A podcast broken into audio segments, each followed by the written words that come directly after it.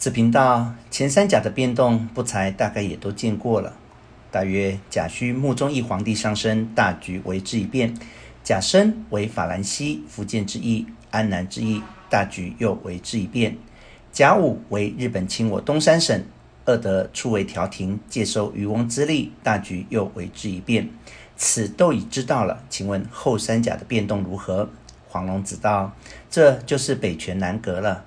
北权之乱起于戊子，成于甲午，至庚子子午一冲而爆发。其兴也勃然，其灭也忽然。北方之强也，其信从者上自宫闈，下至将相而止，主义为压汉驱杨。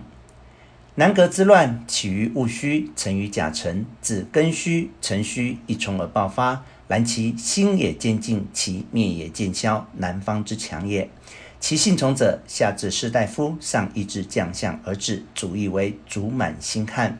此二乱党皆所以酿劫运，亦皆所以开文明也。北权之乱，所以渐渐逼出甲辰之变法；南革之乱，所以逼出甲寅之变法。甲寅之后，文明大著，中外之猜嫌，满汉之遗迹，尽皆消灭。为真人参同契所说：“元年乃牙之，子甲辰而言。辰属土，万物生于土，故甲辰以后为文明牙之之事。”如木之拆甲，如笋之解拓。其实满目所见者，皆木甲逐拓也，而真胞已隐藏其中矣。十年之间，拓甲渐解，至甲寅而齐。寅属木，为花二之象。甲寅以后为文明华夫之事，虽灿烂可观，尚不足与他国齐驱并驾。直至甲子为文明结实之事，可以自立矣。然后由欧洲新文明进而复我三皇五帝旧文明，亲亲尽于大同之事矣。然此事尚远，非三五十年事也。子平听得欢欣鼓舞，因又问道：“想这北权南革这些人，究竟是何因缘？天为何要生这些人？先生是明道之人，正好请教。我常是不明白，上天有好生之德。”天既好生，又是世界之主宰，为什么又要生这些恶人做什么呢？俗语说，岂不是瞎捣乱吗？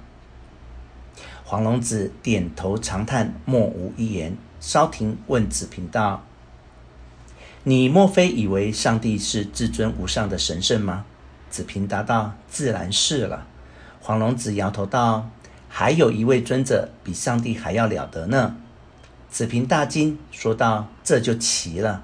不但中国自有书籍以来，未曾听得有比上帝再尊的，即环球各国亦没有人说上帝之上更有哪一位尊神的，这真是闻所未闻了。”黄龙子道：“你看过佛经，知道阿修罗王与上帝征战之事吗？”子平道：“那却晓得，然我实不信。”黄龙子道。这话不但佛经上说，就是西洋各国宗教家也知道有魔王之说，那是丝毫不错的。须知阿修罗隔若干年便与上帝征战一次，末后总是阿修罗败，再过若干年又来征战。试问，当阿修罗战败之时，上帝为什么不把他灭了呢？等他过若干年又来害人，不知道他害人是不智也。知道他害人而不灭之，是不仁也。岂有个不仁不智之上帝呢？足见上帝的力量是灭不动他，可想而知了。